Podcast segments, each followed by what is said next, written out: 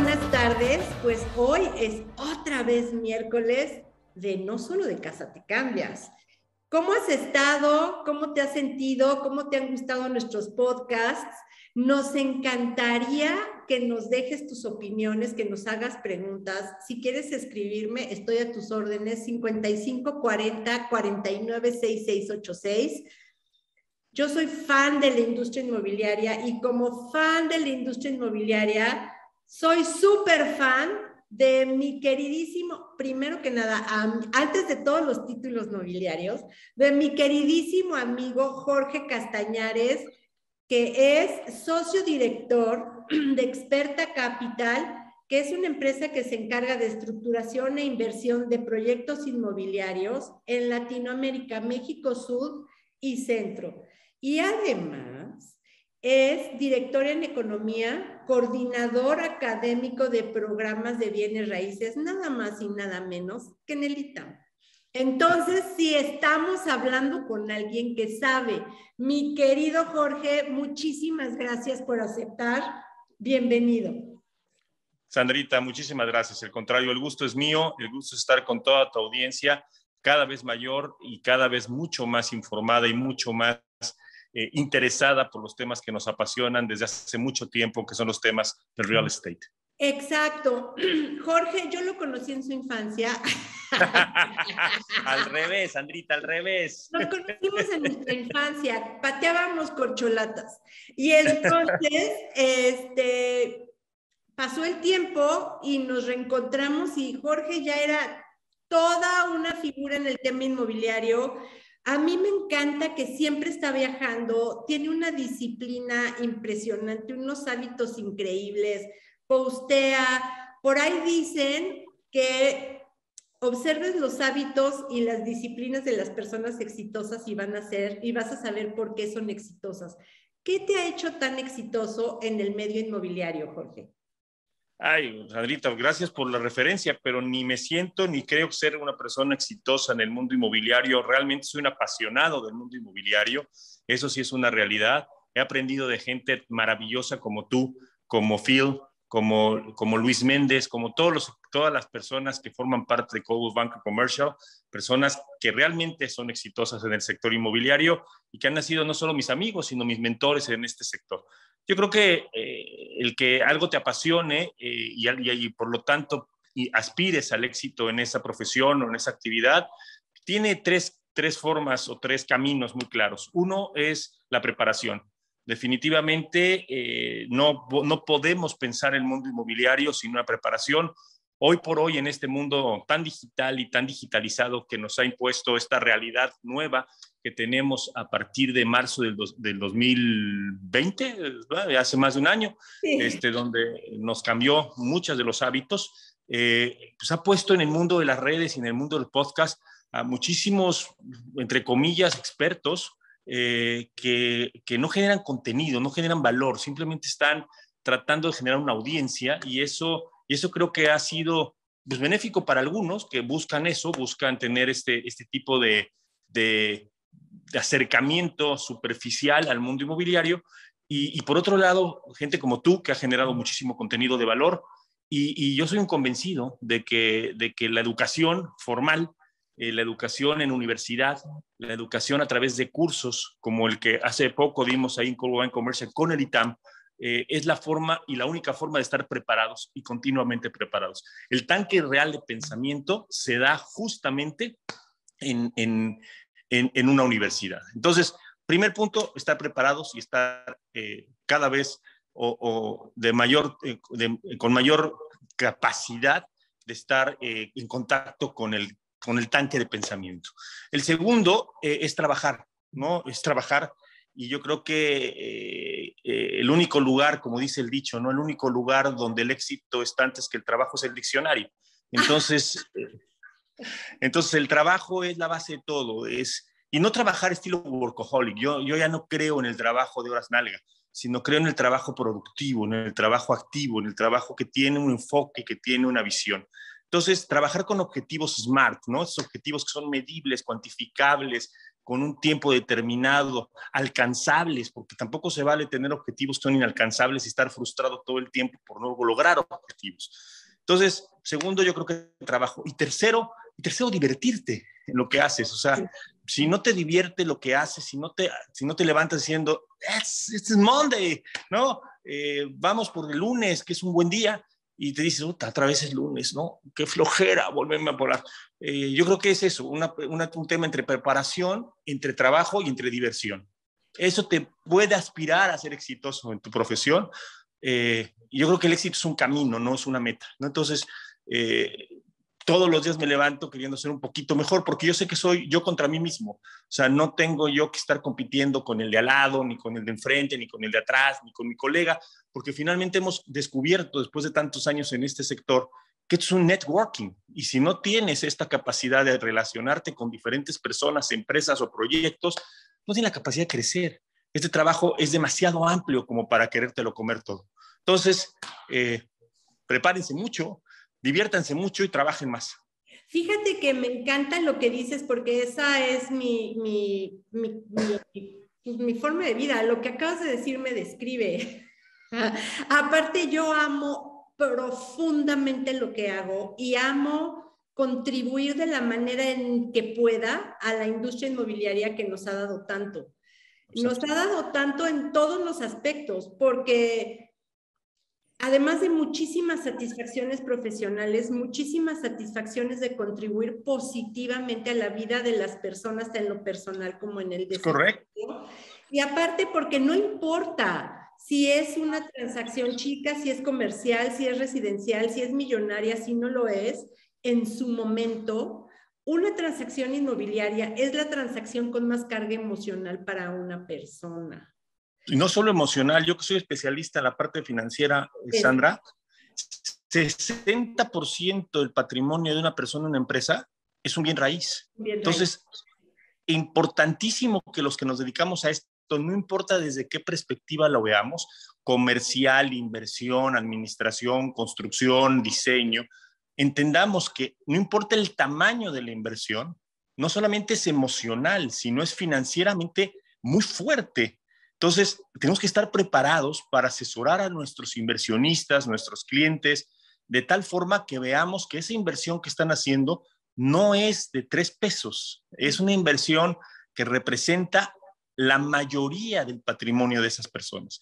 La gran base de la riqueza de los grandes multimillonarios del mundo, estos Elon Musk, estos Bill Gates, estos Carlos Slim, están en la base inmobiliaria. Entonces, no importa el tamaño de la transacción. Es correcto qué bueno que tocaste este tema, porque como tú estás en la parte de inversión inmobiliaria, me encantó lo que me dijiste, que estás disponible, abierto o en, en un lugar desde donde puedes asesorar inmobiliariamente a personas que tengan desde 45 mil pesos y quieran invertir en un proyecto inmobiliario. A María, que me platiques más. Es correcto, mira, ha sido un trabajo bien, bien fuerte. Cuando, cuando yo pasé de las grandes compañías como JLL, que admiro muchísimo y quiero muchísimo, a Pedro Ascue y a toda la pandilla que hay ahí de JLL, y, pasé por Grupo Marnos con los señores Mariscal y pasé eh, pues, con, creando la empresa, creando el área inmobiliaria de Grupo Modelo, estas grandes empresas que, que, que, que, hay en el mundo inmobiliario y no en el mundo inmobiliario, pero que trabajan con los bienes raíces, y me di cuenta de una cosa bien importante. El gran negocio, desde el punto de vista eh, de inversión, no está en esos pequeños números de hasta arriba de la pirámide, sino está en lo que llamamos nosotros pomposamente el private equity, ¿no? El capital privado de personas o de empresas. Y me di cuenta a través de estos años, por lo, por lo menos los últimos seis años, que esta inversión a través del crowdfunding, a través de estas proyectos que se han generado con la cuarta revolución del sector inmobiliario, la, revolución tecnológica, que va mucho más allá del COVID y mucho más allá de la coyuntura que estamos viviendo, eh, pues han, puesto de manifiesto la democratización del sector y han hecho que, que, que, que muchos de nosotros podamos invertir en proyectos inmobiliarios sin necesidad de ser millonarios o tener un ahorro sustancialmente grande que nos vuelva parte de un sistema, digamos, eh, donde tengas que hipotecar tu futuro para hacerte de un bien raíz. Entonces, a través de diferentes asociaciones con diferentes especialistas, hemos creado eh, pues, una empresa de tokenización de proyectos inmobiliarios, con dos proyectos insignia eh, muy exitosos. Uno que fue la consolidación de un hotel boutique en Oaxaca en plena pandemia, donde podrías invertir desde 500 mil pesos, ¿no? Este proyecto lo hicimos a través del token o de la tokenización, que es esta estructura que está en blockchain y que produce las famosas criptomonedas, que no es el único producto que se puede tokenizar, cualquier cosa se puede hacer un token. Ahí están los contratos que, que, este, que Fido está haciendo en smart contracts. Ahí están muchos ejemplos de que se puede tokenizar. Entonces, tratamos de tokenizar gran parte del proceso inmobiliario en este proyecto de inversión, donde pudimos levantar 76 millones de pesos a través de estas, de estas aplicaciones. Y lo que se logró fue que una inversión que primero era variable, porque era un hotel, y antes de la pandemia los hoteles en Oaxaca eran una gran inversión, pero después de la pandemia el sector hotelero sufrió bastante y sigue sufriendo para su recuperación, eh, decidimos fijar el interés. Y entonces dejamos un interés fijo al 15% o convertido en dólares, porque nos tocó mucha volatilidad y a través de una muy buena alianza estratégica, como te digo, de un grupo de especialistas en la parte de Forex, logramos hacer una cobertura y dolarizar el rendimiento al 9%, fijo en dólares. Entonces, esto te daba la oportunidad de que con un ahorro podías tú entrar al mundo de la inversión con un respaldo de un fideicomiso que, te garantizaba la certeza jurídica de lo que estabas haciendo. Y por el otro lado, eh, decidimos esto llevarlo al agronegocio, que finalmente es un negocio de tierra que finalmente la tierra es un componente bien importante de los bienes raíces. Y logramos un producto que hoy se llama Maguey Token, pero ya no solo hay Maguey, sino ya también hay eh, Cacao Token, por ejemplo, y hay también Roof Token, que son estas, eh, digamos, más bien eh, enfocado a proyectos de mayor, agropecuarios de más rápido revolvencia, que, pueden ser pues, como el maíz o el trigo, o cualquiera de estas cosechas y el cacao que tiene otras, otro, otro prospecto de inversión. Pero Maguey fue muy exitoso. Logramos reducir hasta 45 mil pesos el monto de inversión. Esto nos llevaba a un tema de, de poder rentar tierra de largo plazo, tierra a 15 años, y empezar a plantar maguey para venderlo para el mezcal, que el mezcal ha sido un producto que está sustituyendo en términos de bebidas, eh, de estas bebidas espirituosas que le llaman, al tequila se está comiendo un poco a poco el mercado del tequila, que ya es una bebida pues, como el whisky muy, muy consolidada y el, y, el, y el mezcal está creciendo muchísimo. Al grado de que llegamos a poder invertir desde 45 mil pesos y tú con eso puedes comprar una proporción de una eh, plantación de maguey que la puedes ver, está totalmente geolocalizada, puedes ir a Oaxaca, puedes verla, puedes ver el palenque, puedes ver el invernadero que ya está creado en esta, en esta inversión. Y, este, y con, ese, con esa inversión inmobiliaria, obviamente aquí no hay un respaldo de tierra porque la tierra está rentada, pero hay un respaldo de la cosecha, de un seguro agropecuario, ya, es todo un proceso que hemos elaborado tanto legal como inmobiliario, que te permite cosechar el maguey, dejarlos 60 meses eh, y tener un rendimiento que oscila entre el 45 y el 53% anual. Entonces, son productos que te permiten entrar al mundo inmobiliario con un esquema bien interesante de tokenización. Y ya productos ya muy tradicionales, como ejemplo las, las ventas aceleradas, en dos proyectos que hemos hecho en plena pandemia, uno en la Escandón y otro que estamos por lanzar el 30 de septiembre en, en, el sur de la ciudad, en Colonia Tasqueña, donde a través de estas comunidades como la que estás creando, podemos eh, prevender algunos de estos departamentos a través de este tipo de, pláticas que hemos tenido contigo y entonces generar un rendimiento por plusvalía bien interesante porque compras a descuento. Por ejemplo, en el, en el proyecto, en el proyecto de, de Escandón que se llama Espejo Escandón, logramos unas plusvalías aproximadamente del 12% en un año. ¿Por qué? Porque comprabas a descuento, el proyecto ya estaba terminado, era una remodelación, eh, fuerte porque era un tema de intervención de la, del, activo inmobiliario que estaba catalogado. Eh, quedó muy bonito el proyecto, muy millennial, muy para un cierto nicho de mercado, eh, pero se vendieron 23 departamentos en 10 meses. Entonces, entonces, estoy convencido de que, de que nos cambiaron las variables, pero el mercado, el mercado inmobiliario sigue siendo el mismo, Sandrita. O sea, como economista te lo puedo decir, cantidad y ofrecida y demandada, o sea, absorciones eh, y, eh, y, temas de, de, velocidad de venta se redujeron durante 17 meses. Obviamente todo lo que es eh, el tema de, de, las rentas en los centros comerciales o en las oficinas se vio golpeada. Ahorita tenemos 30% en promedio de desocupación de las oficinas y eso es muy, muy preocupante. En, en el mercado de retail traemos como un 12, 15% de desocupación promedio. En el mercado industrial ha sido muy resiliente y tenemos noventa y tantos por ciento de ocupación, pero, eh, pero en, en, en, el mercado de las ventas, las absorciones de ventas también han bajado. Más o menos en promedio en México se absorbían entre 10 y 12 unidades al, al, al mes eh, a nivel anual en promedio y hoy estamos a menos de cuatro, ¿no? Entonces ha sido una reducción brutal, pero la, la estructura del mercado inmobiliario, Sandrita, no cambia porque te, necesitamos todavía de mucha construcción y venta de vivienda nueva, por lo menos 15 años, Sandrita, ¿no? Entonces, este, creo que por aquí eh, podemos trabajar en eso, ¿no? Es, es, me parece interesantísimo lo que estás diciendo. Voy a hacer un pequeño paréntesis de lo que estás diciendo del tema de la vivienda nueva, la oferta, la demanda y el tema del mercado inmobiliario. Para mí el mercado inmobiliario es siempre verde. Es algo que es evergreen porque va de acuerdo al ciclo de vida de las personas. Es correcto. Entonces, eso, si tú eres un asesor inmobiliario idénticamente siempre verde, que estás aprendiendo, que estás creciendo, que te gusta lo que haces, independientemente de cómo esté el mercado, siempre vas a tener una enorme oportunidad inmobiliaria porque hay personas en diferentes momentos. Ahora, el tema de lo que dices de vivienda nueva, yo he estado este, promoviendo durísimo la vivienda nueva porque entiendo que hay un, hay un, hay un momento de, generacional, sobre todo de los, bueno, de los compradores de casa de primera vez, yo la pocha, que están buscando Ajá. precisamente vivienda nueva con, con una especificación distinta que es más pequeña, en áreas más este, diferentes, porque también tienen mayor acceso al crédito y porque tienen trabajo y ahorraron.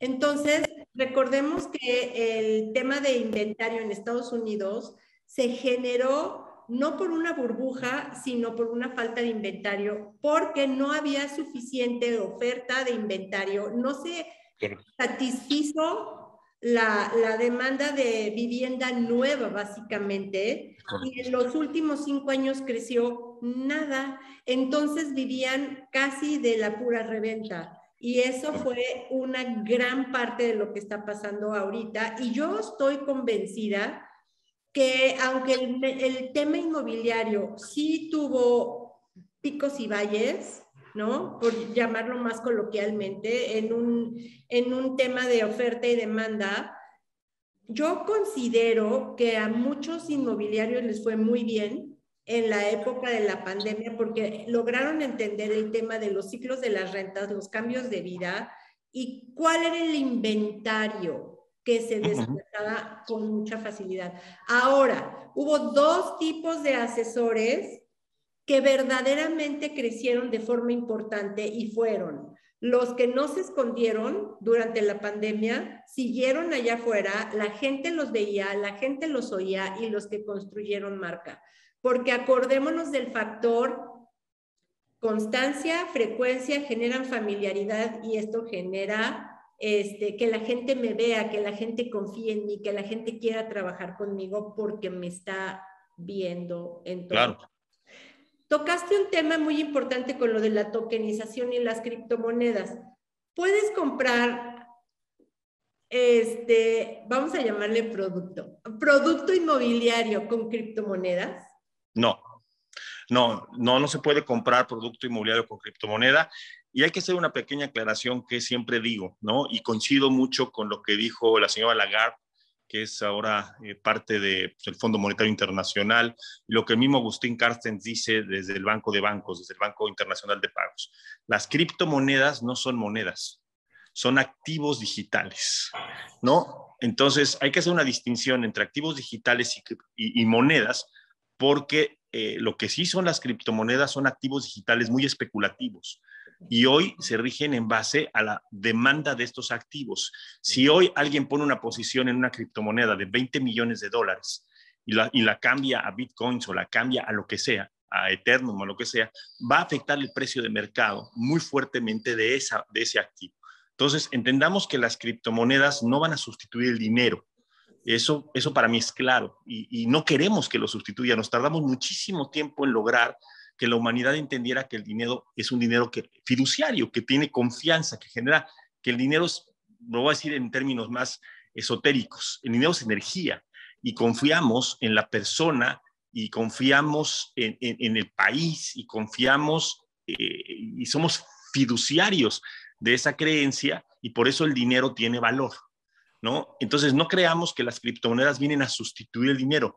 Como decía Carsten, hay que, hay que hacer que las criptos o las monedas electrónicas, que ya los bancos centrales están trabajando en ello, se llaman Central Bank Digital Currency, CBDCs, están trabajando en generar monedas respaldadas por el sistema financiero que sean digitales. Ahí sí hablaremos de una revolución económica importante.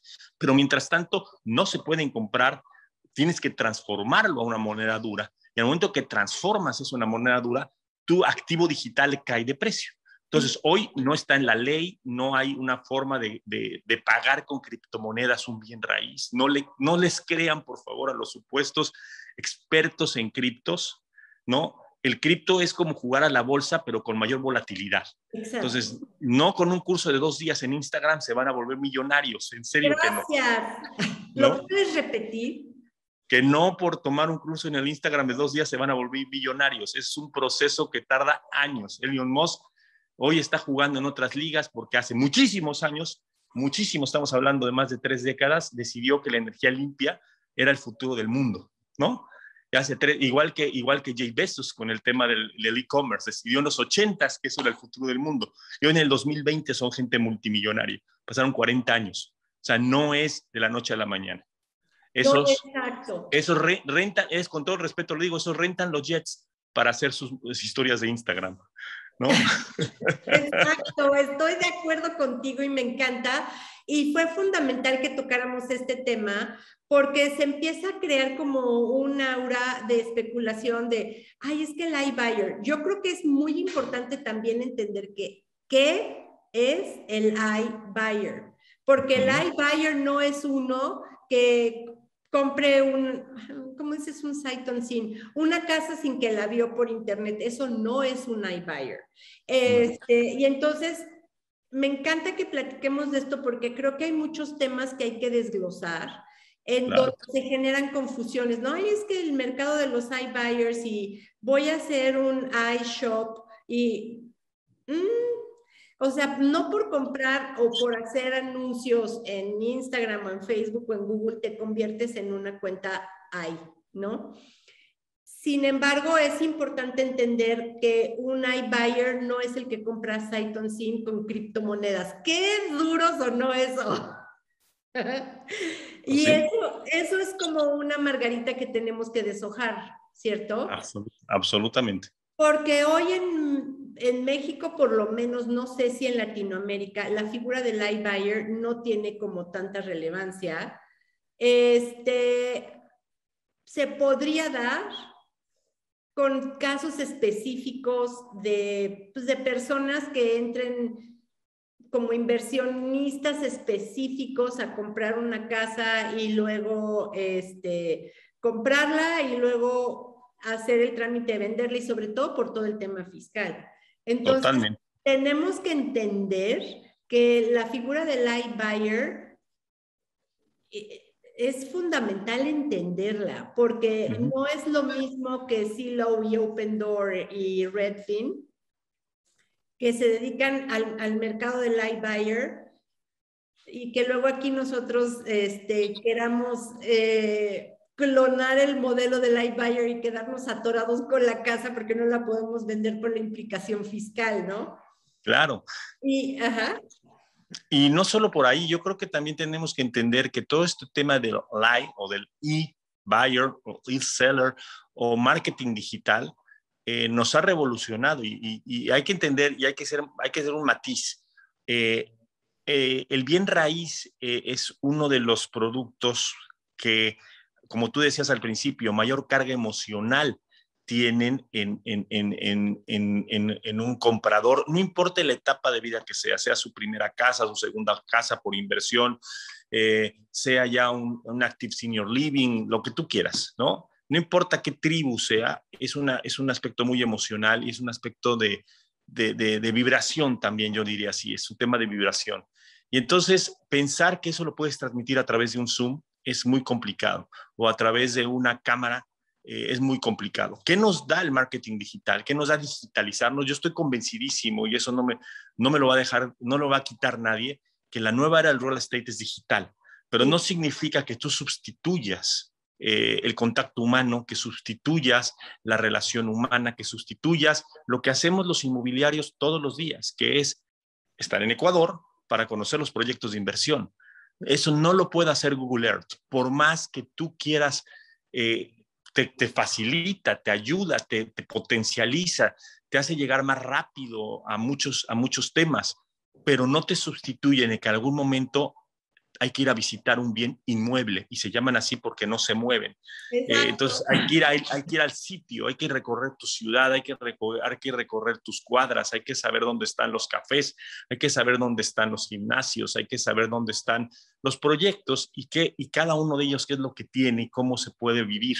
Entonces, creo que esta es la magia del real estate. La magia del real estate es que transforma la vida de cualquiera que, invierte, compra, vende un proyecto inmobiliario. Entonces, no, vamos a sustituir el, el, tema de la relación humana, el tema del contacto físico con una cámara digital.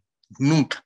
Vamos a potencializarlo. El no usarlo es una, es, es, es, hoy estar fuera del mercado. No tú lo decías muy bien una de las grandes eh, razones por las cuales asesores inmobiliarios se mantuvieron vigentes. Y podemos hablar de los grandes estos que están ahí en las redes sociales. Un Grey Cardone, por ejemplo, se mantiene ahí pues, porque es visible, porque está todo el día en la red porque, y porque genera mucho contenido.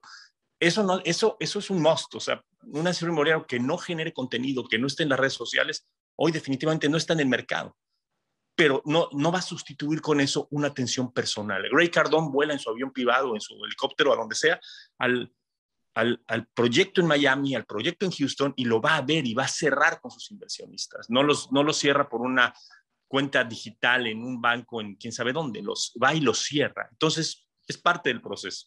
Estoy de acuerdo 100% contigo. En algunos casos yo sí he tenido este, transacciones sight unseen, o sea que las compras sin verlas, sobre todo cuando son propiedades de segundo hogar como vacacionales o propiedades de inversión específicas, pero se generan también por el nivel de confianza que traes por la generación, como tú bien dices, de contenido y por el, y por el proof of success, o sea, por el registro de éxito que vas generando en el tiempo, ¿no? Correcto. Esto es fundamental. Ahora, yo creo que una parte indispensable de la, de la digitalización sin caer en la desesperanza de decir no soy ahí, ¿no?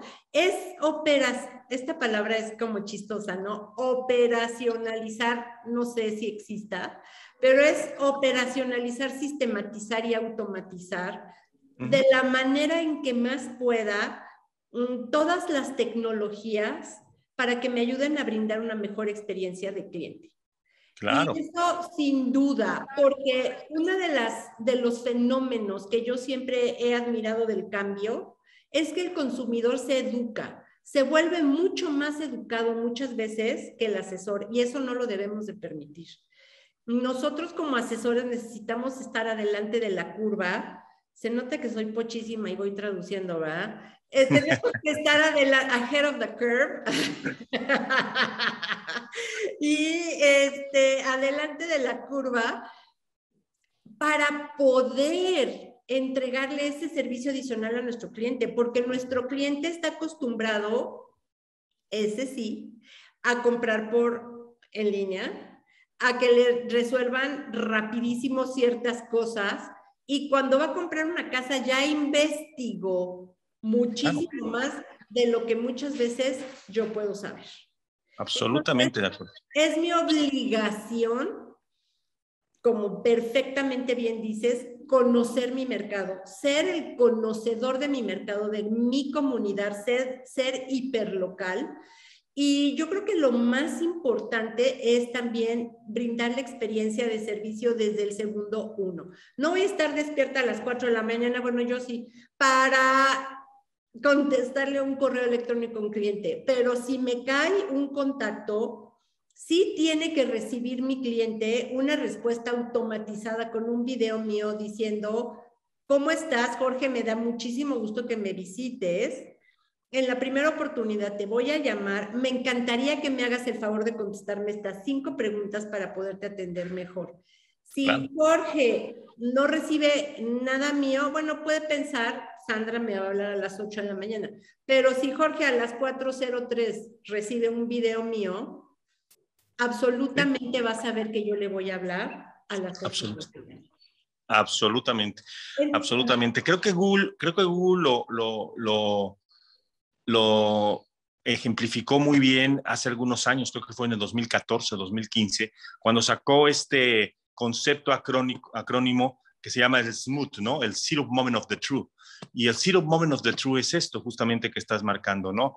Ya la experiencia, como los clientes ya son de respuesta inmediata, ya buscan la inmediatez más allá de la rapidez, eh, este Zero Moment of the Truth se vuelve brutalmente importante porque lo primero que va a hacer una persona al oír este podcast y ver este, este video va a ser googlearme y saber eh, y estoquearme y ver si realmente soy lo que digo ser. Y, es muy difícil ser consistente en las redes porque se nota, se, nota mucho la farsa y es complicado ser consistente. Entonces, este zero moment of the truth, este momento cero de la verdad, esta experiencia integral de compra, este second moment of the truth, esta experiencia de lo vivido, que realmente lo que tú dijiste, consistencia, sea lo que realmente entregaste, y este retroalimentación o tercer momento de la verdad se vuelve eh, brutalmente importante en, estas, en esta era, ¿no? Porque todo, todo se volvió inmediato y estamos a un clic de distancia de dejar de escucharnos. Ya sé. Pero lo que dices me encanta porque es, yo creo que tú y yo podríamos hablar este, sin dormir cuatro noches del tema del servicio, de la experiencia, de, de la congruencia, yo estoy absolutamente convencida que si yo hoy aquí estoy diciendo, contéstame, digo, Mar, este, mándame un texto y yo no te contesto, vas a dejar de creer en mí. Y, que si te metes a googlearme, me tienes que encontrar. Me tienes que encontrar, pero en la primera página de Google, porque por ahí dice el chiste, ¿dónde es el mejor lugar para esconder un cadáver? En la segunda página de Google. ¿Verdad? Me tienes que encontrar en la primera, primera página de Google. Y ya si te gustó lo que viste, probablemente le vas a picar a la segunda. Es correcto. Que justamente es el tema de los algoritmos. Es imposible, señores asesores inmobiliarios, que si ustedes suben una pieza de contenido genérica y donde no se ven una vez cada dos meses digan, es que no me sirven las redes sociales. No. Entonces, algo que Google sí te reconoce para que seas buscable, search, es que tienes que ser creador, no influencer, creador.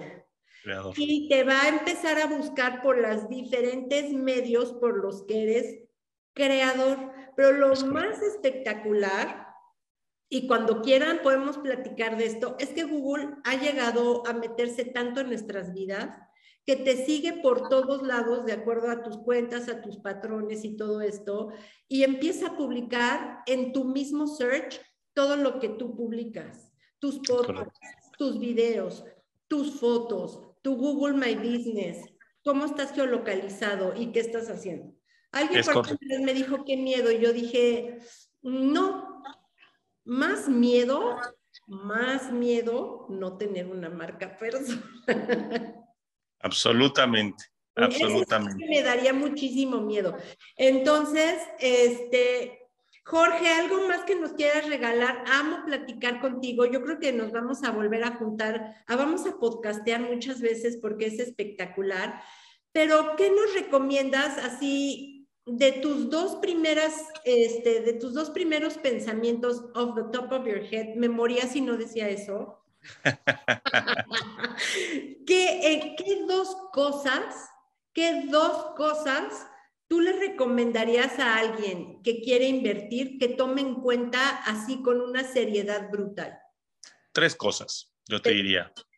Tres cosas. Y las tres cosas las puedo sintetizar en el eslogan de tres marcas comerciales. ¿Cuál es el eslogan de Nike? El swoosh, el just do it.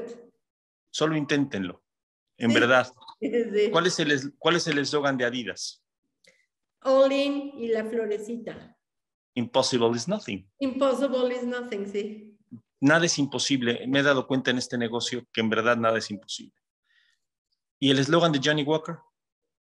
Sigue caminando, keep walking no hay más. Yo les diría que la recomendación que yo les hago para invertir es que solo lo intenten, que nada es imposible y que sigan caminando. Ojo, siempre asesorados por alguien profesional.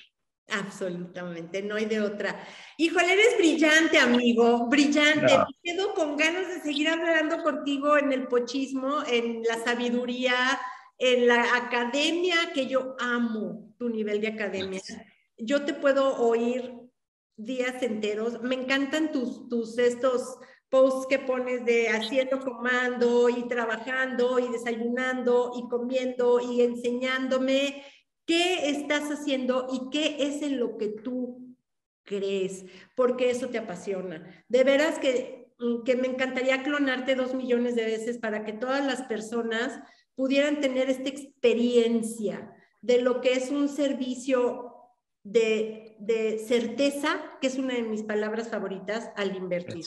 Muchas gracias, Jorge. Si alguien quiere el contacto de Jorge, escríbame.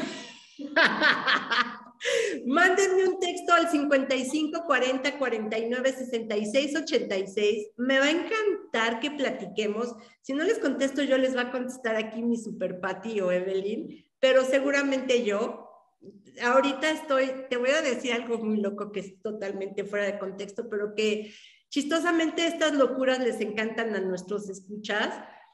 Estoy empezando a practicar las, las, respiraciones intencionales de Wim Hof y los baños de agua helada y las, los, el meter primero la mano a una cubeta con agua helada y eventualmente me encantaría ir con Wim Hof a las albercas de agua helada.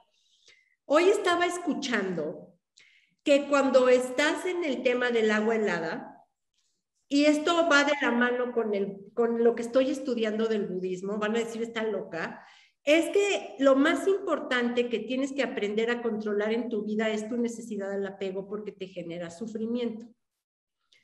Y la mejor forma de lograrlo es estando consciente de tus pensamientos, que tú bien lo estabas diciendo. Solo hazlo nada es imposible, sigue caminando. Cuando tú estás consciente de tus pensamientos, dejas de dudar.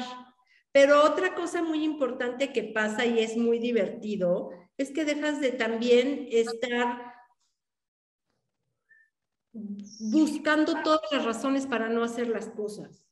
Ok. Entonces la conciencia la conciencia te lleva al control de tu mente y a la ejecución, que es justamente el establecimiento de todas las disciplinas que estamos platicando. ¡Wow! Ah, yo, pensaba que el, yo pensaba que el agua helada te congelaba nada más. El agua helada, hay una técnica y, espero, y te voy a, te voy a, a convencer para que lo hagamos juntos, un día vayamos con Wim Hof que lo amo, W-I-M-H-O-F. No, no he experimentado nada más poderoso desde mi cuerpo que la técnica de la respiración intencional. Porque te, te, saca de tu mente negativa y te mete al potencial de tu energía.